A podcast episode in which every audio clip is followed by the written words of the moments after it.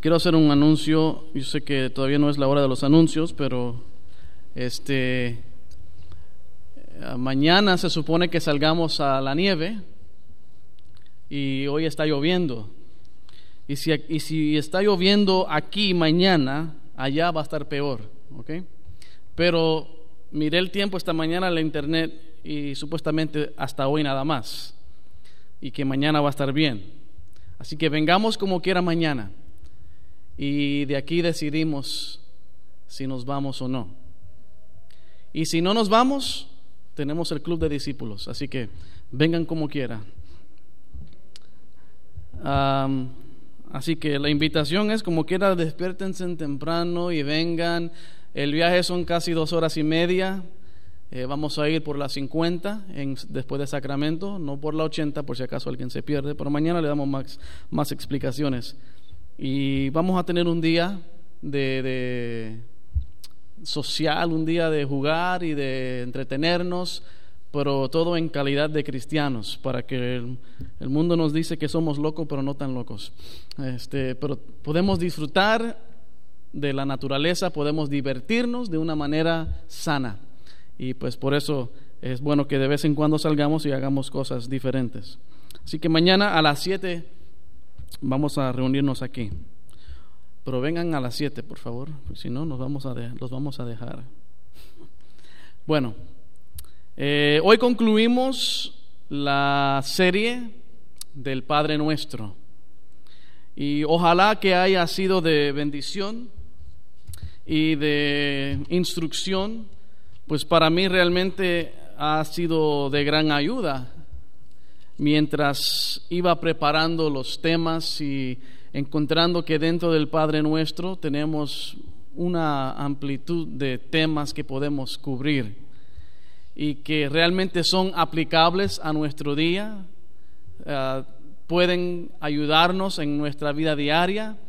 No es solamente una oración para recitar, no es solamente una oración para memorizar, sino nos hemos dado cuenta que el Padre nuestro es una oración que nos ayuda a nosotros mismos darnos cuenta de nuestra dependencia de Dios, nuestra necesidad de Dios y que realmente, aunque le estamos pidiendo a Dios que nos ayude en diferentes áreas de nuestras vidas, también estamos pidiéndole a Dios que nos dé las fuerzas para vivir de acuerdo a esa voluntad, la voluntad de Él.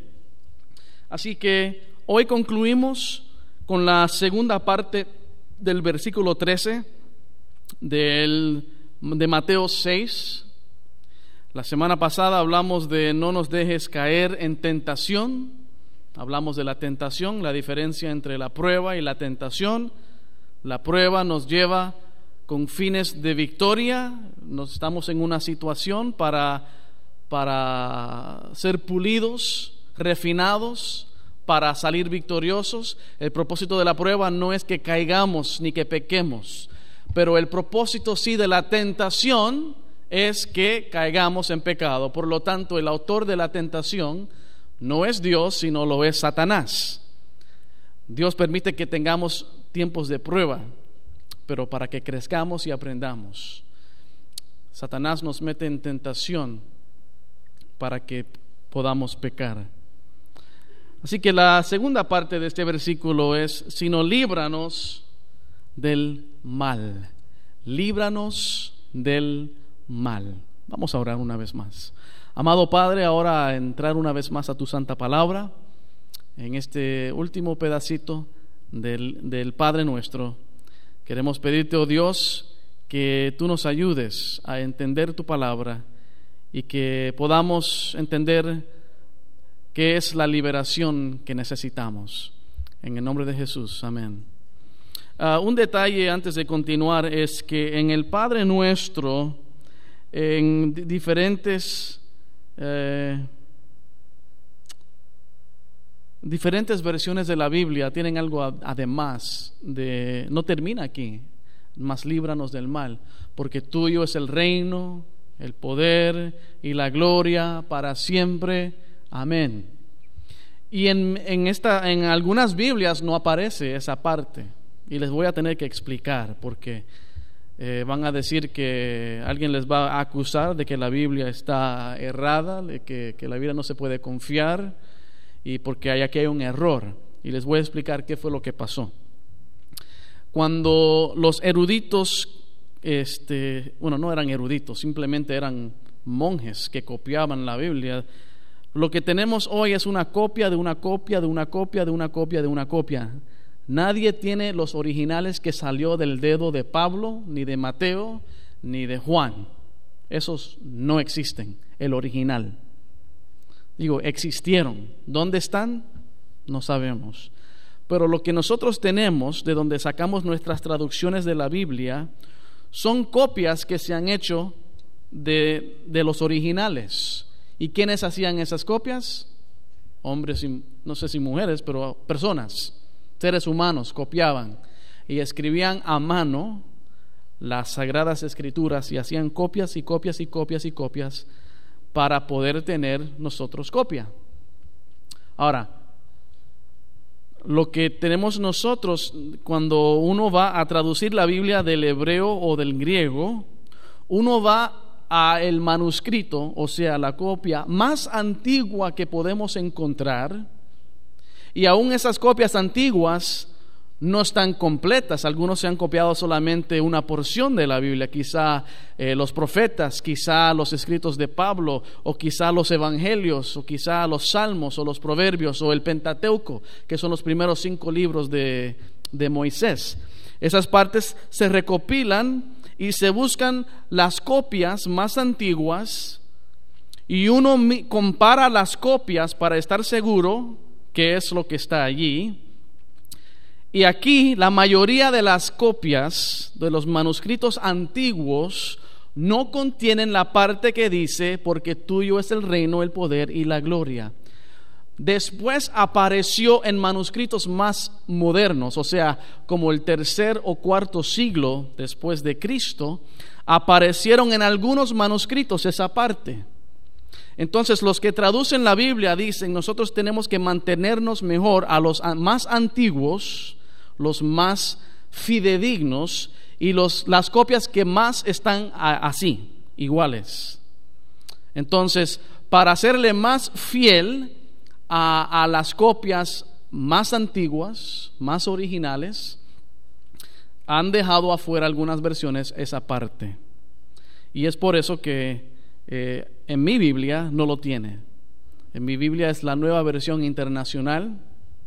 Y entonces la Reina Valera creo que lo incluye y otras versiones lo incluye. Eso es una decisión de los que publican las Biblias.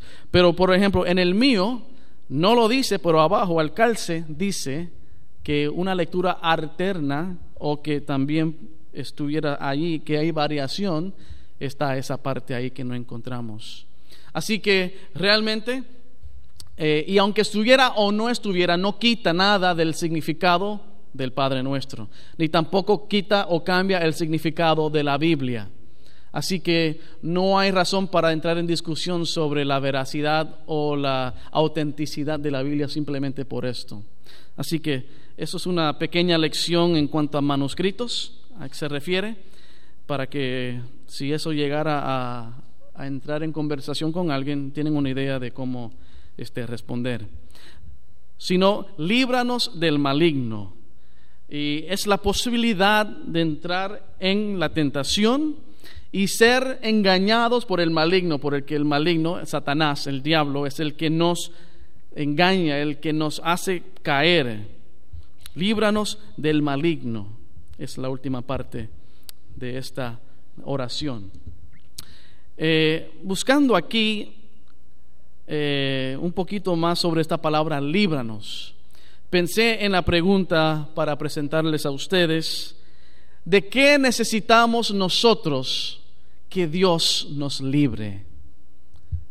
Cuando le estamos pidiendo a Dios, líbranos de algo, o cuando, le, cuando si dijéramos, líbranos del mal, ¿qué específicamente estás pensando tú de que lo que necesitas, de que Dios te libre? Ahora no quiero que me digan, ¿no? Porque eso cada uno tiene quizá algo diferente y quizá algunas cosas que no quisiera divulgar en este lugar. Pero hay cosas que nosotros tenemos que quisiéramos que Dios nos librara de eso de una vez y por todas. Eh, y nosotros cuando oramos y pidiéndole a Dios esto, estamos conscientes de que estamos completamente dependiendo de Dios y que el enemigo es el que nos está eh, tratando de hacer mantenernos en ese estado de pecado o de estado mental, estado emocional y lo que sea, estado espiritual. Y tenemos que pedirle a Dios, continuar pidiéndole a Dios que nos libre de aquello que nos acecha, de aquello que nos carga, de aquello que nos molesta, de aquello que nos pesa, de aquello que nos quita el sueño. No podemos rendirnos y darnos por vencido, porque a veces oramos y oramos para que Dios nos libre de algo y no cambia no se arregla. Nuestra situación sigue igual. Y a veces personas oran por años, oran por meses o semanas. ¿Y qué hay? Dios, ¿me estás escuchando? Y la respuesta, es, la respuesta a eso es sí, Dios nos está escuchando. ¿Por qué Dios tarda en respondernos? Si yo fuera Dios les pudiera decir, pero no soy. Pero sí sabemos que Dios a veces dice no, a veces Dios dice sí y a veces Dios dice que esperen. El apóstol Pablo dijo, tres veces he pedido a Dios que me quite este aguijón, pero Dios me dijo, lo siento Pablo, no te lo voy a quitar. Imagínese que usted le pidas, a, le pidas a Dios que tienes un problema que te está fastidiando la vida. Tú crees que es lo peor que puedes tener y que no puedes vivir tranquilo si no te libras de eso. Y Dios le dijo a Pablo, Pablo, no te lo puedo quitar, porque mi gracia es suficiente para ayudarte en tu, en tu necesidad. En otras palabras, Pablo, quizás si te quito ese aguijón, dejas de confiar en mí. Depende de mi gracia. Depende de mi poder, aún teniendo el aguijón. Ahora muchos no saben qué fue el aguijón. Algunos creen que era la ceguera, que Pablo tenía una supuesta ceguera, que estaba perdiendo la vista. Quizá era otra cosa, no sabemos. Estar en la cárcel, estar en situaciones de persecución.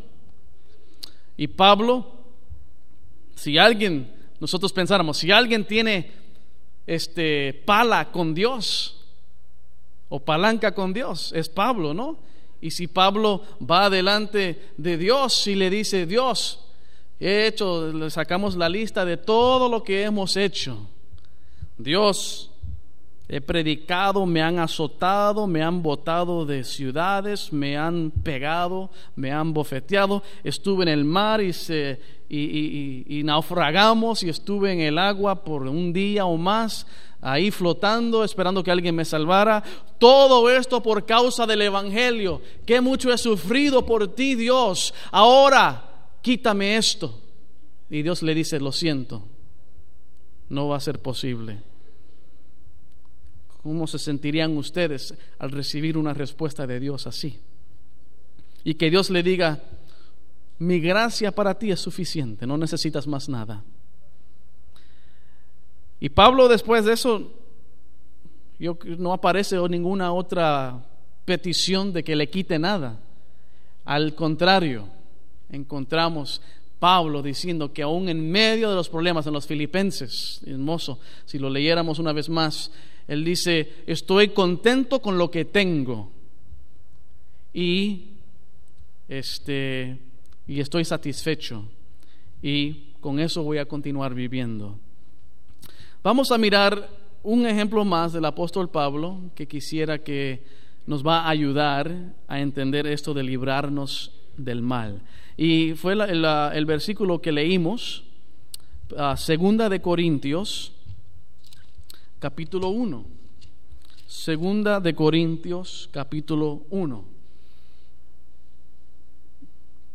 Y realmente sería bueno leerlo desde el 3 en adelante para que pudiéramos captar la idea de qué es lo que está sucediendo aquí con Pablo. Pablo está escribiendo su segunda carta a los Corintios y él da sus introducciones ah, y sus saludos como siempre hace. Y entonces él entra en, en este, dar un testimonio de cómo Dios lo ha consolado a él en medio de sus problemas. Y vamos a ver eh, cómo es que Pablo eh, aguanta, no es que aguante, sino que eh, cómo él se apoya de Dios, cómo Dios lo ayuda aún en medio de los problemas. Él dice así en el versículo 3, segunda de Corintios capítulo 1, alabado sea el Dios y Padre de nuestro Señor Jesucristo, Padre misericordioso y Dios de toda consolación quien nos consuela en todas nuestras tribulaciones, para que con el mismo consuelo que, que, que de Dios hemos recibido, también nosotros podamos consolar a todos los que sufren. Pablo aquí está diciendo que el Dios, nuestro Dios, es un Dios de consolación. La palabra de consolación viene de la palabra Consolador viene de la palabra en griego que quizá lo han escuchado, paracletos, que es la palabra que se le ha dado al Espíritu Santo.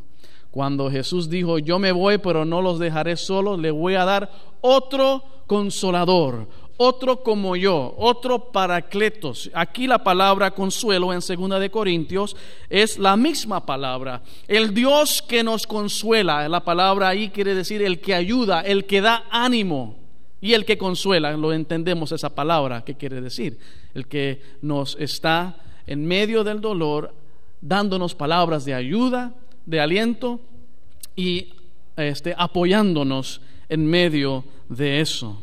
Él dice que eh, nos consuela en todas nuestras tribulaciones. O sea, que Pablo tuvo que pasar por tribulaciones y en medio de la tribulación, él sintió el consuelo de Dios, él sintió el apoyo de Dios, él sintió la ayuda de Dios. Sin embargo, Pablo no salió de la tribulación. Pablo era uno que siempre estaba, aunque predicaba la palabra de Dios, parecía que los problemas lo rodeaban y lo perseguían.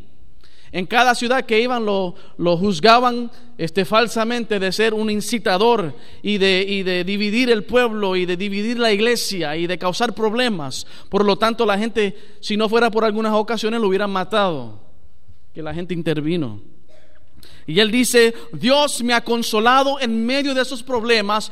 ¿Para qué? Para que yo mismo y nosotros que están, los que están conmigo, podamos consolar a otros que sufren. O sea, yo estoy tomando la situación en la cual yo estoy. Yo estoy en problemas. Yo estoy perdido.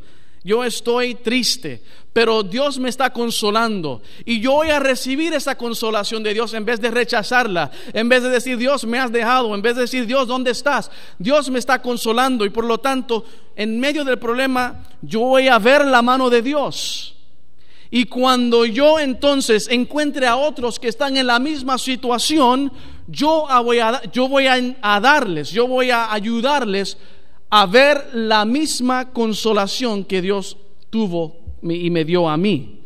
O sea, nosotros pasamos por problemas y eh, Dios nos ayuda y aprendemos y crecemos. Y de eso lo, lo usamos para ayudar a otros que van a pasar por situaciones similares. Y Pablo lo toma como una lección. Pablo lo toma como algo positivo, no lo toma como algo negativo. Eh, versículo 5. Pues así como participamos abundantemente en los sufrimientos de Cristo, él dice abundantemente, no es ah, no frecuentemente, no, no es ah, así de vez en cuando, sino abundantemente participamos de los sufrimientos de Cristo, así también por medio de él tenemos abundante consuelo. Es como también en otro lugar dice, donde abundó la gracia, perdón, donde estuvo el pecado, abundó aún más la gracia. Y es lo mismo aquí, donde hay problemas, el consuelo de Dios abunda aún más que el problema. Dios no nos abandona, Dios no nos deja, Dios no, eh, no se olvida de nosotros. Dios nos consuela. Y el problema, yo creo, hermanos, que todos sufrimos es que en medio del problema no podemos ver el consuelo de Dios, no vemos la ayuda de Dios, no, vemos el apoyo de, de Dios que viene, porque estamos tan cegados por el problema. Y Pablo, me imagino que en alguna etapa de su vida era así también, pero él aprendió que aún en medio del problema, el consuelo de Dios viene. Y él hasta tomó la actitud de que el problema me va a ayudar a ayudar a otra persona. El problema me va a ayudar a ayudar a otra persona. Lo voy a poder usar para el bien de otros. Y Pablo siempre estaba más preocupado por el bien de los demás que por él mismo. Y por lo tanto, él tuvo una actitud positiva y él pudo resistir, él pudo continuar de esa manera eh, eh, en su vida cristiana, en su ministerio. Versículo 6. Si sufrimos es para que ustedes tengan consuelo y salvación. Y si somos consolados es para que ustedes tengan el consuelo que los ayude a soportar con paciencia los mismos sufrimientos que nosotros padecemos. Firme es la esperanza que tenemos en cuanto a ustedes, porque sabemos que así somos Así como participan de nuestro sufrimiento, así también participan de nuestro consuelo. Las dos cosas vienen juntos. El problema no es viene solo, viene también el consuelo. Es como con la herida viene la sanidad. Con la enfermedad viene la medicina. No hay uno sin el otro. Hermanos, dice él en el versículo 8, no queremos que desconozcan las aflicciones que sufrimos en la provincia de Asia. Estábamos tan agobiados bajo tanta presión, ahora está explicando qué era lo que estaba pasando, que hasta perdimos la esperanza de salir con vida. Ahora, ¿quiere decir eso que faltó la fe de ellos? ¿Quiere decir que ya no creían en la misericordia y en la protección de Dios? Simplemente estaban viendo la realidad de que pudieran morir y tuvieron miedo. Ahora díganme ustedes, la persona que más fe tiene en esta iglesia, estoy seguro que enfrente de un problema o se va a hundir el barco o la casa se va a derrumbar encima de uno o hay una gran tormenta que uno teme, hay una inundación, ¿acaso uno no teme por su vida? Claro que sí. No quiere decir que no falte, falte la fe, sino que somos humanos y nuestro instinto es la preservación de la vida. No es, bueno, aquí voy, pase lo que pase, es la voluntad de Dios, voy a dejar que me maten. No. Nosotros tenemos una mente y tenemos instintos y tenemos este, maneras de sobrevivencia y esas las cosas que Dios ha puesto dentro de nosotros.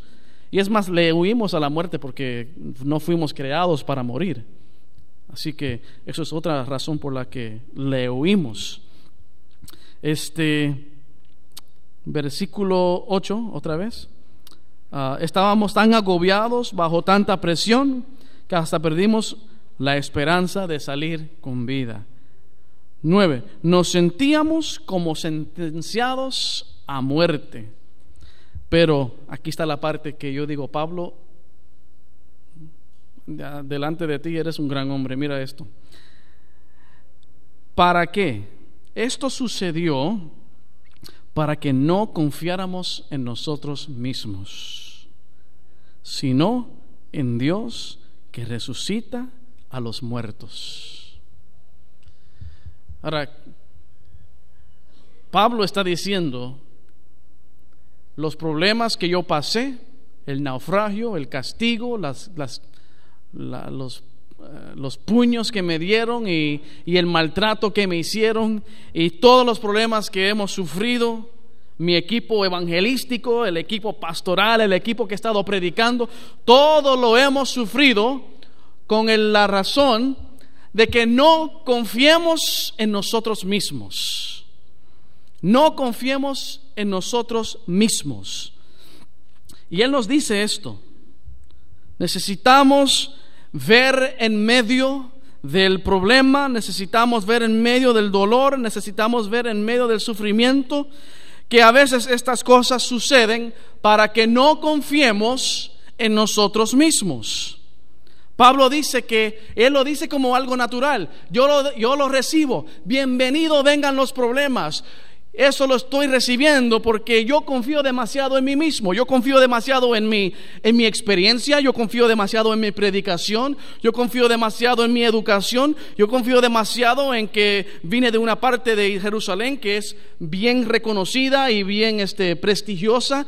Y si yo no tuviera estas cosas que me están pasando, dice Pablo, yo empezaría a confiar más en mí mismo que en Dios.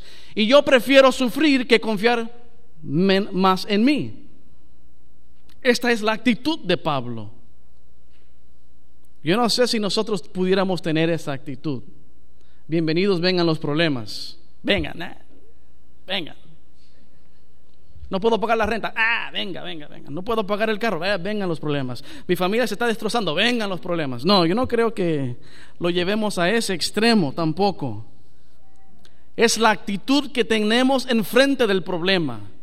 Es la, la, conciencia de que Dios no me ha abandonado, la conciencia de que Dios está aún en medio de este problema, está presente, me quiere sacar, la puerta de salida está dispuesta, está allí. Y Él quiere demostrarme su mano, su poder, su gloria, su, su potestad y su control sobre la situación. Y nosotros al salir del otro lado del problema, miramos hacia atrás y podemos ver cómo Dios nos ha librado de tan grande sufrimiento, o de casi nos morimos, o de casi no llegamos. Ahora puedo ir a decirle a otro cómo fue que Dios me ayudó. Ahora puedo decirle al otro que en el medio del problema no se ve la salida, pero manténganse firmes, manténganse fieles, porque esto no va a durar para siempre. El enemigo hará todo lo posible para desanimarnos, para desalentarnos, para hacernos detenernos en el camino cristiano. El enemigo hará todo lo posible para que nos demos, que nos rindamos y decimos esto del cristianismo no sirve, esto de la iglesia adventista es demasiado difícil, esto de seguir a Jesús eh, no es tan serio, no es tan necesario que uno siga exactamente como dice la Biblia y como dicen aquellos hermanos. El enemigo hará todo lo posible para que tú y yo digamos hasta aquí y ya problemas vendrán.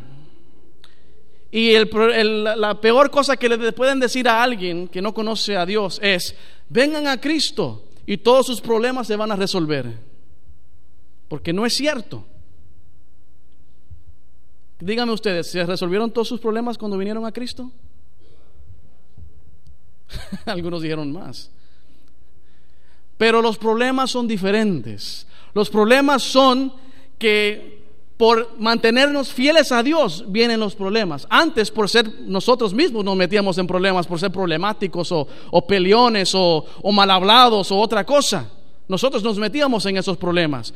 Pero ahora, estando a los pies de Cristo, tenemos, todavía hay resistencia con el, con el vecino, todavía hay resistencia con otros. Pero la resistencia no es por mí, es por quien vive en mí.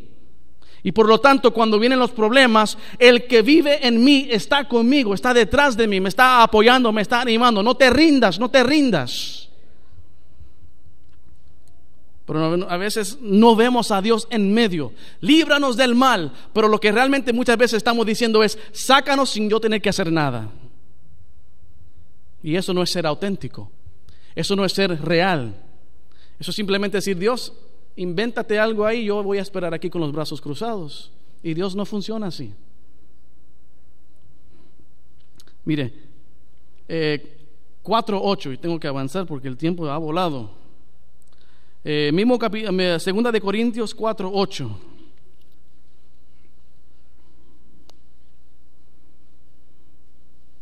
Dice aquí Pablo una vez más. Nos vemos atribulados en algunas cositas nada más. en todo, pero no abatidos. Y aquí parece que Pablo entró a ser poeta por un momento. En todo nos vemos atribulados, pero no abatidos, perplejos, pero no desesperados, perseguidos, pero no abandonados, derribados, pero no destruidos. Donde quiera que vamos, siempre llevamos en nuestro cuerpo la muerte de Jesús, para que también su vida se manifieste en nuestro cuerpo. Pues a nosotros, los que vivimos, siempre se nos entrega a la muerte por causa de Jesús, para que también su vida se manifieste en nuestro cuerpo mortal. Así que la muerte actúa en nosotros y en ustedes la vida. Él dice, alguien tiene que sufrir para que alguien más pueda ser bendecido. Y Él está dispuesto a ser la persona que sufre. La elección del cristiano, la elección del Hijo de Dios, también involucra la elección involucra también el ser tratado de la misma manera en que Jesús fue tratado. Nosotros no podemos esperar menos que eso. Jesús mismo lo dijo, si a mí me persiguieron, a ustedes también. Y a la misma vez él dijo, pero si a mí me oyeron, a también a ustedes los van a escuchar. Así que Pablo nos está dando un cuadro realista de lo que él ha vivido por predicar el Evangelio. Y estoy seguro que él, pidió, líbranos del mal. Estoy seguro que él oró el Padre nuestro, diciéndole a Dios, líbrame de este problema. Y él lo dijo, como dije anteriormente, líbrame de este aguijón. Pasan estas cosas para que confiáramos, confiemos en más en Dios. Ahora, si pasan los problemas y nuestra confianza en Dios disminuye, entonces no pasamos la prueba, fallamos, fracasamos. Si nos desanimamos por completo y no venimos más a la iglesia, dejamos de orar, dejamos de estudiar la Biblia, no pasamos la prueba. La prueba te debe de llevar a los pies de Jesús. La prueba te debe de, de, decir, no hay nada ni nadie en este mundo que me pueda ayudar, solamente Dios. Y si nosotros nos alejamos de Dios en el momento de la prueba, le hemos dado la victoria, lamentablemente se la hemos entregado a Satanás. Y él se va a gozar por nuestra derrota.